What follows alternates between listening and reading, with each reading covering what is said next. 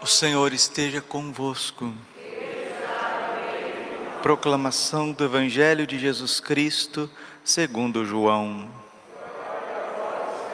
Naquele tempo, disse Jesus a seus discípulos: Não se perturbe o vosso coração. Tendes fé em Deus, tende fé em mim também. Na casa de meu Pai há muitas moradas. Se assim não fosse, eu vos teria dito: Vou preparar um lugar para vós, e quando eu tiver ido preparar-vos um lugar, voltarei e vos levarei comigo, a fim de que onde eu estiver, estejais também vós. E para onde eu vou, vós conheceis o caminho. Tomé disse a Jesus: Senhor, nós não sabemos para onde vais, como podemos conhecer o caminho? Jesus respondeu: Eu sou o caminho, a verdade e a vida. Ninguém vai ao Pai senão por mim. Palavra da salvação. Ave Maria, cheia de graça, o Senhor é convosco. Bendita sois vós entre as mulheres. Bendito é o fruto do vosso ventre, Jesus. Santa Maria, Mãe de Deus, rogai por nós, pecadores, agora e na hora de nossa morte. Vinde, Espírito Santo, vinde por meio da poderosa intercessão. Imaculado coração de Maria, vossa amadíssima esposa. Podemos sentar um pouquinho. Jesus, manso e humilde de coração.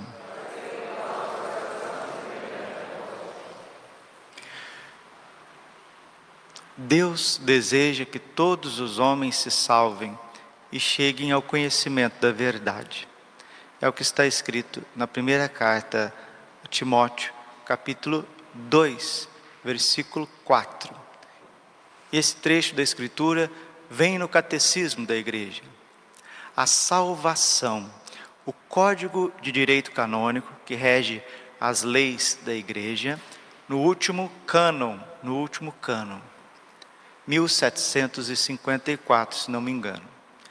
Diz que toda a finalidade da Igreja Católica, das suas ações, tudo que a Igreja Católica faz é para a salvação das almas.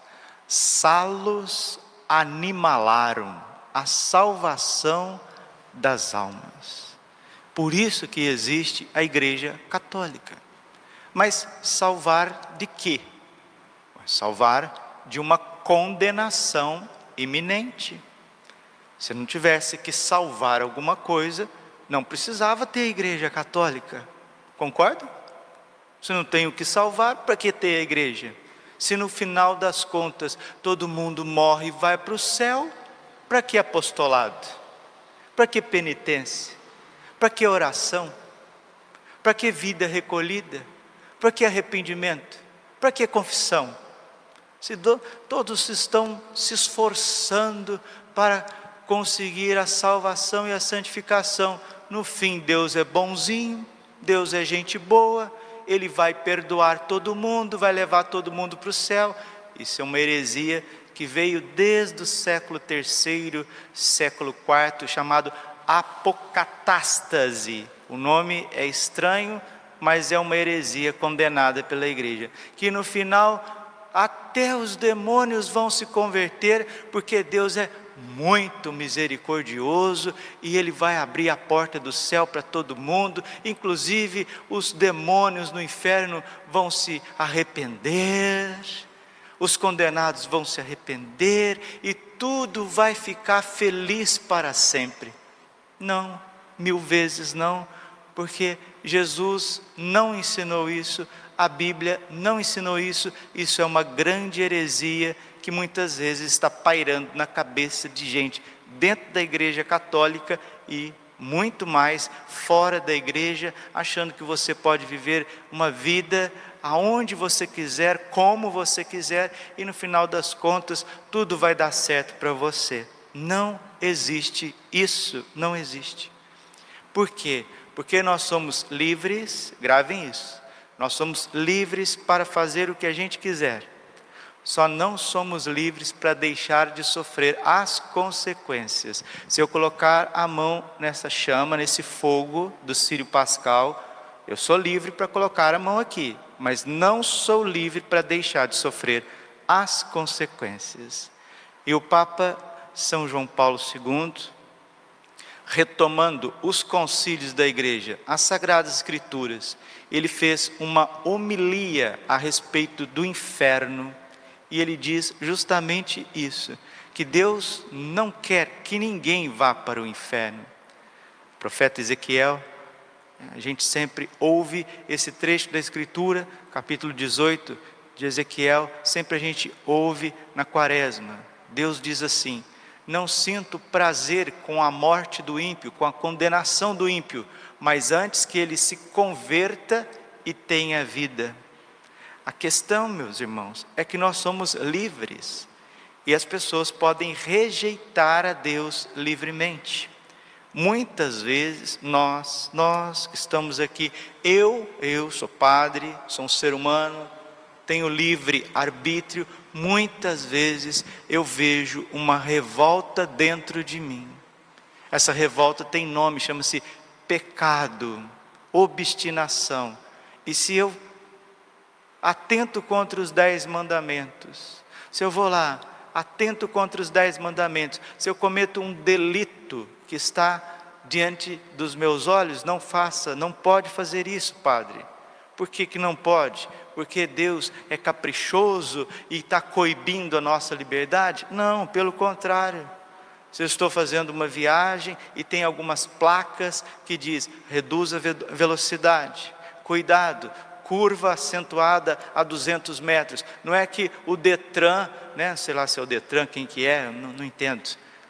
Departamento das estradas aí, não é que eles estão coibindo a minha liberdade, que eles são senhores assim, arbitrários, para que não deixe eu andar do jeito que eu quero. Não, eles estão preocupados com a minha vida, com a minha saúde, com a saúde dos outros, com a vida dos outros.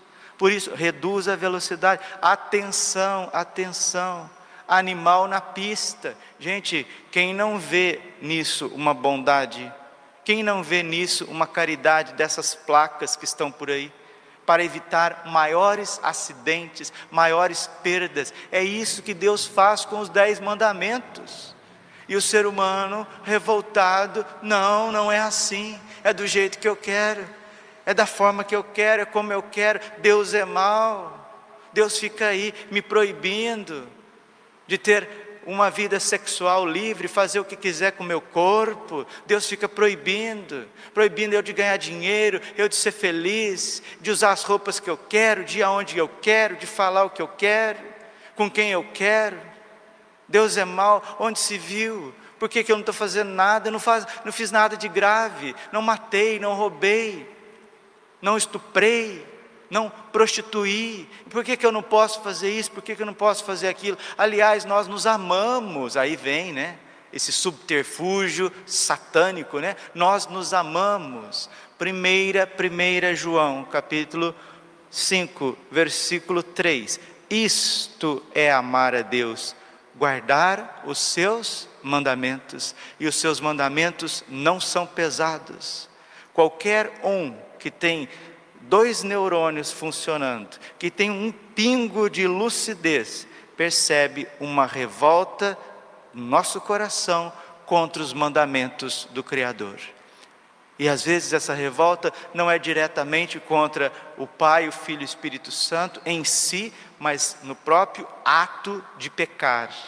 Isso tem nome, gente. Isso chama-se responsabilidade individual de cada criatura diante da revelação divina, diante do projeto divino. E se conosco, de São Pedro, primeira carta de São Pedro, capítulo 4, versículo 18: se o justo se salva com dificuldade, o que não será do ímpio? Por isso que o inferno não é uma invenção de Deus. Deus não criou o céu para dizer: Vem, meus amores, meus obedientinhos, vem, minhas ovelhinhas, vem ficar comigo no céu. Ah, deixa eu criar o purgatório aqui, porque tem uns ali que até vêm na missa, até ouve homilia, até reza um pouquinho, até tenta responder às suas vocações, só que eles são meio rebeldezinhos, então deixa eu criar o purgatório aqui para dar uma sapecada em cada um deles, para eles aprenderem. Ah, e tem essa turma aqui que já está me dando mais trabalho, esse povo que está aqui, tudo com as costas viradas para mim, virada para os meus mandamentos, eu vou criar o inferno e vou puni-los no inferno. Não, mil vezes não. Deus é amor, Deus é misericordioso. Um dia Jesus apareceu chorando para Santa Faustina e disse a ela que a perda de uma alma no inferno lhe causa uma tristeza mortal. Deus nos ama. João 3,16: De tal forma Deus amou o mundo, que enviou seu Filho ao mundo, seu Filho ao mundo, não para condenar, mas para salvar. E o julgamento é esse: os homens preferiram as trevas à luz. Você já deve ter tentado ajudar uma pessoa, tentar levantar uma pessoa e ela ficar obstinada naquele mal. Quantas mães, quantos pais, como Deus Pai, como Nossa Senhora, como Jesus, querem ajudar os seus filhos nas drogas, no crime, na prostituição, e eles lá, obstinados nesse mal. O pai chora, a mãe chora, os irmãos choram, fazem tudo que pode fazer e não consegue sucesso, porque a pessoa a liberdade dela, a inteligência dela, a vontade dela está dominada por aquele vício. Mutatis mutandis é mais ou menos o que acontece com o inferno. Certa vez o padre Pio estava chorando muito, muito. E aí um frade perguntou: Por que choras, padre? Temo que não haja espaço no inferno para a próxima geração, por causa desta obstinação no mal. E o Papa Beato Pio IX, ele diz assim: Papa Beato Pio IX é o Papa que proclamou o dogma da Imaculada Conceição, é o Papa do Concílio Vaticano I, um grande Papa, que teve o maior pontificado da história. Olha o que ele diz para nós: Santo Padre, um Papa, Papa Beato Pio IX. Hoje é dia do Papa São Pio V.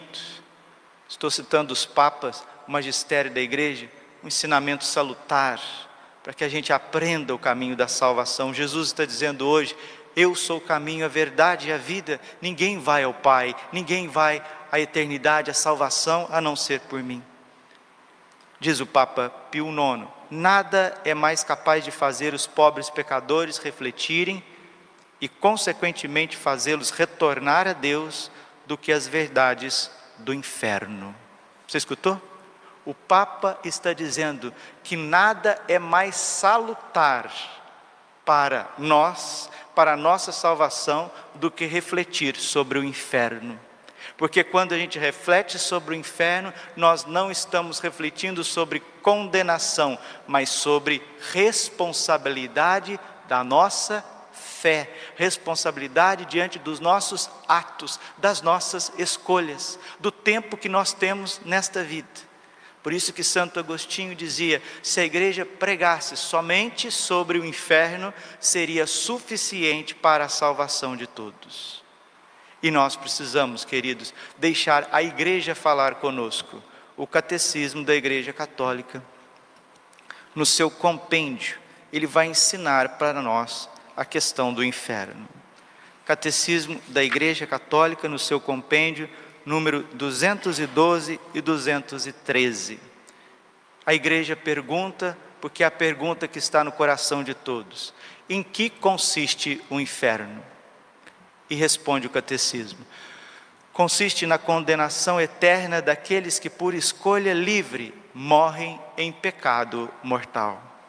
A pena principal do inferno é a eterna separação de Deus, o único em que o homem encontra a vida e a felicidade para que foi criado. E aquilo que ele mais aspira é Deus mesmo. Cristo exprime esta realidade com as palavras, Mateus 25, 41. Afastai-vos de mim, malditos, ide para o fogo eterno. Jesus falou 17 vezes sobre o inferno nas Sagradas Escrituras. Atualmente, Nossa Senhora apareceu em Fátima e mostrou o inferno para os três pastorzinhos e disse que muitas almas estão indo para lá porque não tem quem reze e faça penitência por eles. Certa vez Jesus apareceu a Santa Teresa d'Ávila e mostrou para ela o lugar que ela ocuparia no inferno se ela não se desapegasse de um priminho, de um priminho. Porque o apego se torna uma paixão, a paixão se torna um desejo, o desejo se torna uma concupiscência insaciável e depois leva ao pecado. Não brinquemos, meus irmãos, não brinquemos com a nossa salvação. E continua a Igreja Católica no seu catecismo.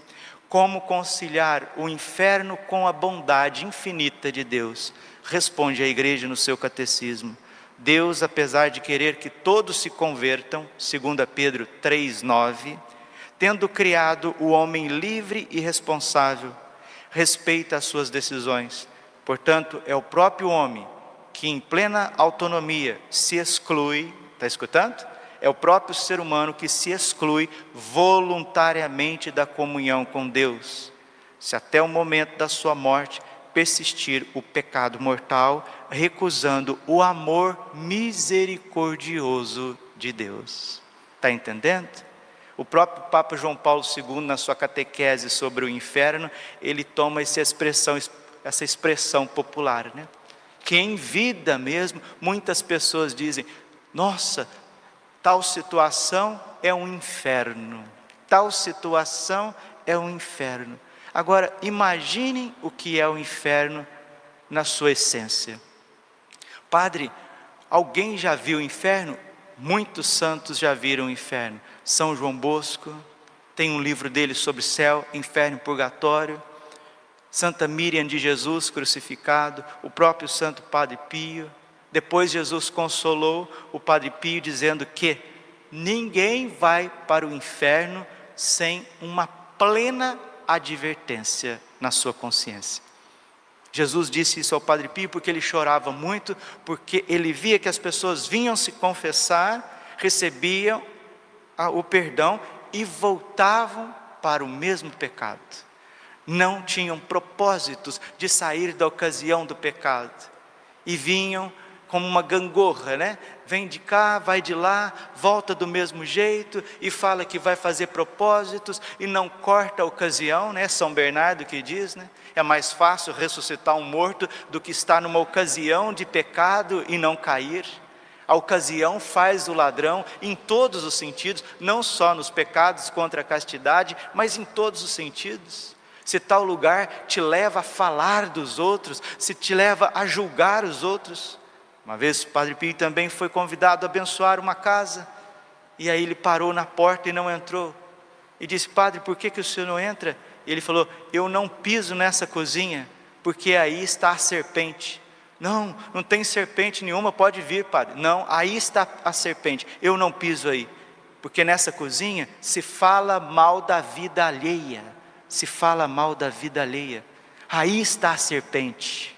Aonde está falando, onde está levando, onde está trazendo, está a serpente. Isso não é brincadeira, não é brincadeira, não. Mateus 12, 32. Jesus pedirá conta de todas as palavras que saiu da nossa boca. Será prestado conta no dia do juízo. E quantas pessoas estão no inferno por causa da língua? Quantas pessoas estão no inferno por causa dos olhos? Quantas pessoas estão no inferno por causa da inteligência mal usada? Quantas pessoas estão no inferno por causa das mãos? Quantas pessoas que estão no inferno por causa dos pés? Quantas pessoas estão no inferno por causa da voz? Por causa do dom, por causa do talento, por causa do corpo? Por causa do manequim? Quanta gente está no inferno porque sabe ganhar dinheiro? Quanta gente que está no inferno porque sabe tocar um instrumento? Quanta gente está no inferno porque sabe se vestir elegantemente? Quanta gente que está no inferno porque é famoso? Porque é rico? Quanta gente que está no inferno porque foi padre, porque foi bispo, porque foi religiosa, porque foi religioso? Meus irmãos, não brinquemos com Deus. Ouçamos e terminamos. Santa Faustina, Santa Faustina Kowalska. Santa Faustina foi canonizada dia 30 de abril, olha, 30 de abril, Deus é bom, né? 30 de abril do ano 2000, pelo Papa São João Paulo II. E ela descreve no seu diário uma visão do inferno que ela teve enquanto ainda estava nas suas experiências com Jesus. Em dezembro de 1936, está no diário, no número 741. Ouçamos a descrição da irmã Santa Faustina Kowalska, que é a santa da misericórdia, porque enquanto nós estamos vivos, enquanto nós respiramos, nós podemos nos salvar. Lucas 23, 34. O bom ladrão, agonizando do lado de Jesus na cruz, disse: Senhor, lembra-te de mim quando entrares no teu reino.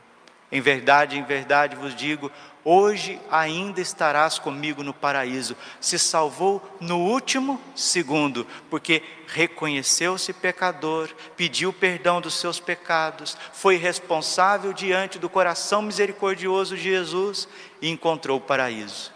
O outro que estava à esquerda foi obstinado, é o exemplo dos réprobos, é exemplo dos condenados os dois padeciam o mesmo suplício. Um foi humilde, se arrependeu e rezou.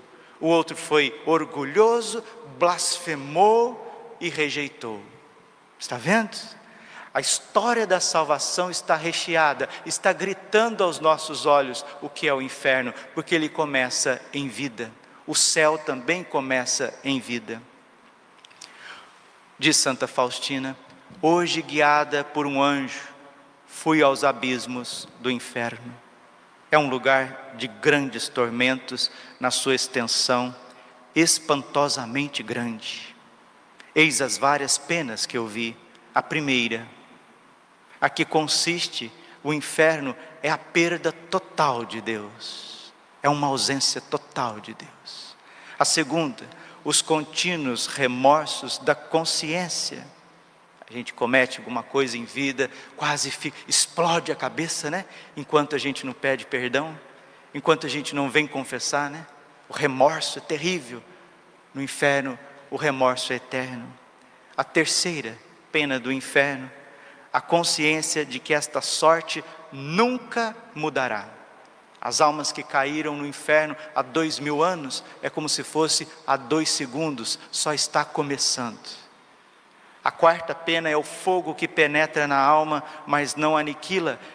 É a pena terrível, é um fogo puramente espiritual, aceso pela ira de Deus, pela justiça de Deus. Às vezes, quando está muito calor aqui em Cuiabá, ninguém aguenta. Quando você entra num carro que ficou tempo no sol, ninguém aguenta. Quando você está diante de uma fogueira, eu fui acender o fogo santo na vigília pascal, a hora que eu me aproximei assim do fogo santo, veio um calor, e eu já pensei justamente nas penas do inferno. O fogo do inferno, onde haverá choro e ranger de dentes. A quinta pena é a escuridão contínua, um fedor horrível e sufocante, embora seja escuro, os demônios e as almas condenadas, veem-se uns aos outros e veem todo o mal que um outro fez. Veem seu próprio mal, veem o seu próprio pecado. A sexta pena é a companhia contínua de Satanás. Meu Pai amado, às vezes a gente vê as pessoas assim, pessoas más, na televisão a gente já passa mal. Imagina ficar com o diabo a vida inteira a eternidade inteira por causa de orgulho, por causa da língua, por causa de brincadeiras, por causa de situações, por causa de não dar atenção à palavra de Deus, ao confessor, às coisas que precisam ser sérias na nossa vida. A sétima pena é o tremendo desespero, o ódio de Deus, as imprecações, as maldades e as blasfêmias. Trata-se de penas que todos os condenados sofrem juntos, mas isso não é o fim dos tormentos. Há tormentos particulares para as várias almas que são atormentadas nos sentidos. Cada alma é atormentada com o que pecou de maneira tremenda e indescritível, a pena dos sentidos. Há cavernas horríveis, vorazes, voragens de tormentos, onde os suplícios são todos diferentes.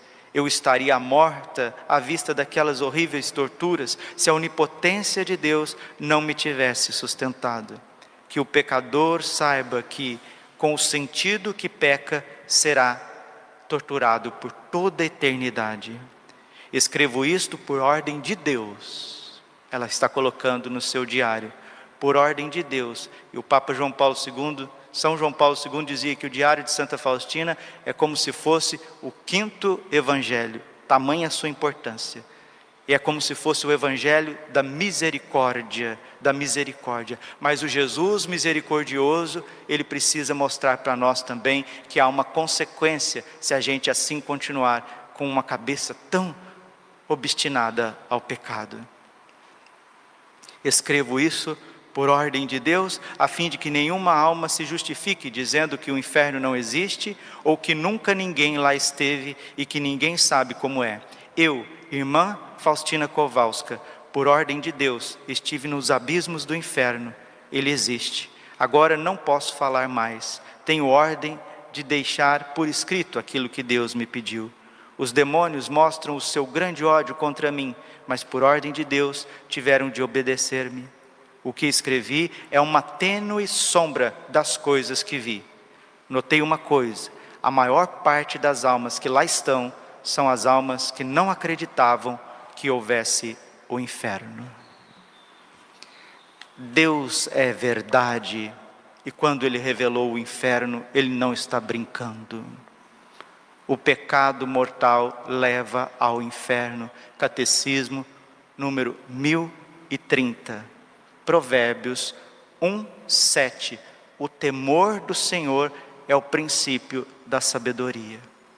Ó oh, meu Jesus, perdoai-nos, livrai-nos do fogo do inferno, levai as almas todas para o céu e socorrei principalmente aquelas que mais precisarem.